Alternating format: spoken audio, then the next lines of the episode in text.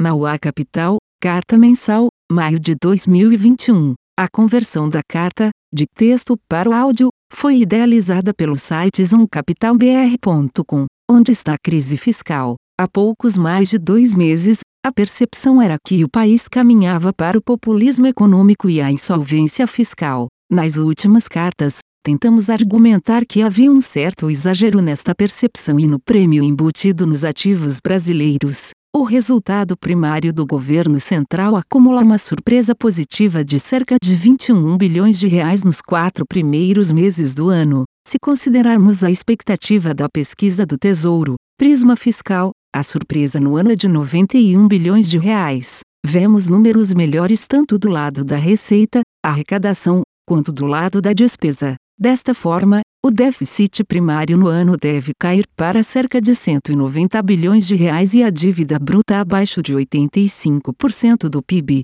de 88,8% em dezembro de 2020. Parte deste resultado é explicado pelo desempenho melhor do PIB real e nominal, o deflator, impulsionado pela forte inflação no atacado, deve contribuir para reduzir todos os indicadores fiscais medidos como proporção do PIB, em relação ao PIB real, depois do bom desempenho no primeiro trimestre, revisamos o crescimento no ano para 4,6%. Vale notar que o carrego estatístico para 2021 está em 4,9% e esperamos uma leve contração da atividade no segundo semestre. Acreditamos que o melhor desempenho da atividade econômica nos próximos trimestres deve reduzir a pressão por gastos fiscais. Em relação à inflação, continuamos vendo uma dinâmica preocupante das expectativas de inflação com 2022 se aproximando de 3,7%, 3,67% no último relatório Focus.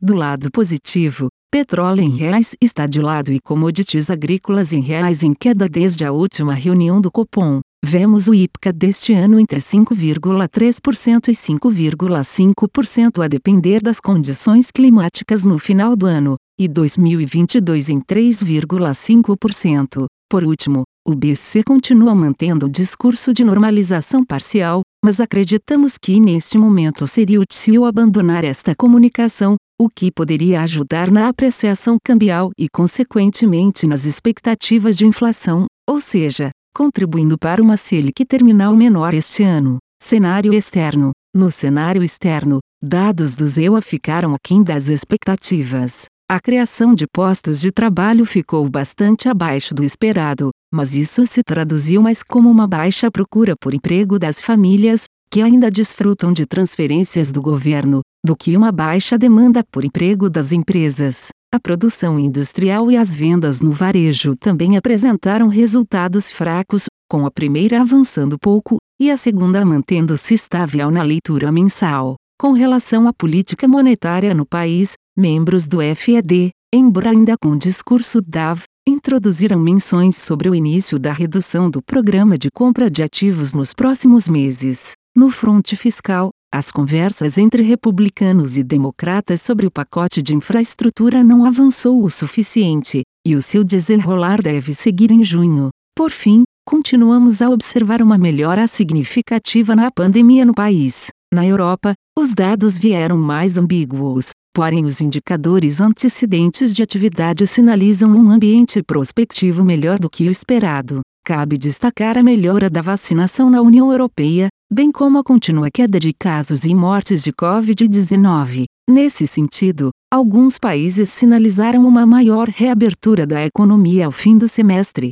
próximo ao bloco europeu. Dados do Reino Unido seguem surpreendendo. A perspectiva para o relaxamento das medidas de restrição no fim de junho, embora caiba monitorar casos da cepa indiana em algumas regiões do país. Na China, os dados mostraram maior normalização ao longo do mês. Investimentos fixos avançaram, embora a abertura em infraestrutura tenha indicado queda em abril. A produção industrial manteve o crescimento esperado, mas as vendas no varejo decepcionaram, com aberturas relevantes em queda. Devemos seguir observando a economia retomando para uma trajetória de crescimento mais sustentada e com menor foco em alavancagem. Por fim, continua chamando atenção no mês o desenvolvimento da pandemia na Ásia. Apesar de um arrefecimento nos casos e mortes na Índia, há uma piora em países próximos. Além disso, a vacinação está bastante lenta na região. O Japão tem se destacado negativamente, experimentando um dos piores momentos da pandemia,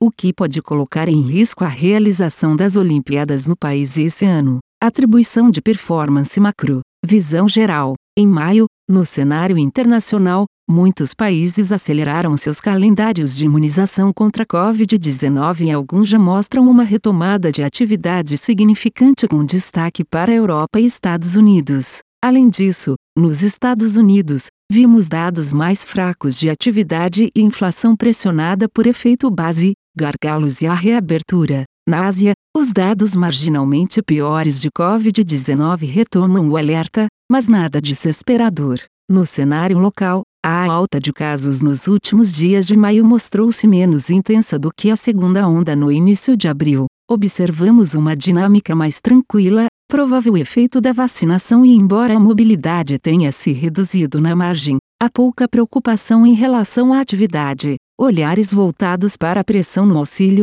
que no momento está tranquila pois há sobra no orçamento para pelo menos um mês. Em relação à atividade, vimos uma revisão significativa positiva na estimativa do PIB, tanto no primeiro trimestre de 2021 quanto no ano. A inflação segue em trajetória de alta já se aproximando de 3,7%, pressionada pelos dados de curto prazo. No fiscal, tanto arrecadação quanto despesas vieram melhores do que o esperado e dívida bruta deve ficar abaixo de 85%. E, em relação à política monetária, 75 bps em junho, uma normalização parcial apropriada nesse momento. Principais posições. A performance positiva no mês foi puxada pela posição comprada em Bolsa Brasil via índice ações, posição vendida em dólar contra real, posições aplicadas na parte intermediária longa da curva de juros nominal, posição aplicada em juros mexicanos,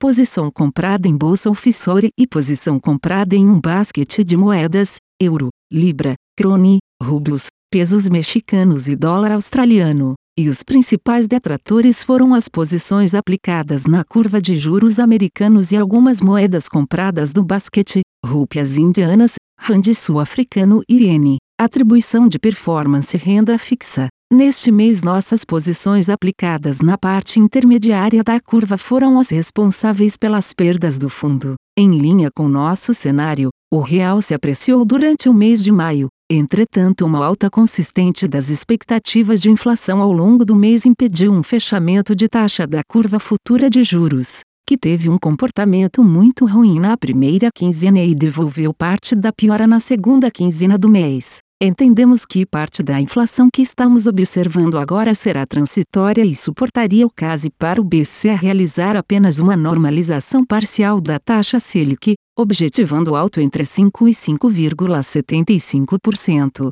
Mas à medida que as expectativas de inflação para 2022 observadas no relatório Focus se distanciam da meta, o BC deveria alterar sua comunicação e indicar que será data dependente para ajustar o processo. Mesmo pensando em uma normalização total, ou eventualmente terminar a taxa Selic ligeiramente acima do que chamamos de taxa neutra, entre 6% e 7%, as taxas de juros do miolo da curva ainda se demonstram atrativas. No mês de maio tivemos boas surpresas do lado fiscal, a arrecadação e gastos do governo surpreenderam positivamente o mercado, e o efeito do deflator do PIB alterou as expectativas do mercado com relação ao ponto de partida da nossa relação de dívida PIB, diminuindo a incerteza fiscal do nosso país. Seguimos com nossas posições na parte intermediária da curva de juros nominais, com a curva apresentando relevante prêmio em nível para nosso cenário e riscos mapeados, além disso adicionamos uma posição aplicada em juro real longo, atribuição de performance ações, visão geral. No mês de maio, fizemos uma grande cesta de empresas de varejo e carregamos Vale, Suzano e Gerdau. O racional foi que muitas dessas empresas se encontravam com valuation comprimido e com a expectativa de reabertura das lojas físicas e eventual ganho de market share por conta da não sobrevivência de players de médio e pequeno porte e ainda com possibilidade de consolidação de mercado. Continuamos com posição em algumas empresas de commodities em função do ótimo momento das companhias, com fortalecimento de balanços e desalavancagem, assim como programas de estímulos à infraestrutura por diversos países. No mês que passou, a cesta de varejo teve uma ótima performance, ao passo que a Suzano e Gerdau acabaram sendo os maiores detratores da carteira, junto com local web, principais setores podemos destacar nossas posições em 1. Commodities, com foco em Vale 3 e SUZB3. 2. Energia, devido a uma perspectiva de cenário positivo para o preço do açúcar e da gasolina no mercado internacional, com foco em CSAN3 e PTR4. 3. Varejo, devido a uma melhora na perspectiva de reabertura do comércio e valuations atrativos, com foco em MGL3, LRN3 e NTCO3. Por fim, encerramos nossa exposição vendida em papéis. Principais posições: Vale 3, CSAN3, RDOR3, LRAN3. Fim. Mauá Capital. A conversão da carta, de texto para o áudio, foi idealizada pelo site zoomcapitalbr.com. Aviso legal. É recomendada a leitura cuidadosa do regulamento dos fundos pelo investidor antes de tomar a decisão de aplicar seus recursos. A rentabilidade passada não representa a garantia de rentabilidade futura. A rentabilidade, quando divulgada, não é líquida de impostos. Fundos de investimento não contam com garantia do administrador, do gestor, de qualquer mecanismo de seguro ou fundo garantidor de crédito, FGC. Para avaliação da performance de um fundo de investimento, é recomendável a análise de, no mínimo, 12 meses. A gestora não se responsabiliza por quaisquer decisões tomadas tendo como base os dados deste documento. As informações aqui contidas têm caráter meramente informativo e não constituem qualquer tipo de aconselhamento de investimentos ou oferta para aquisição de valores mobiliários. Os investimentos em fundos de investimento e demais valores mobiliários apresentam riscos para o investidor. Os fundos de ações com renda variável podem estar expostos a significativa concentração em ativos de poucos emissores, com os riscos daí decorrentes.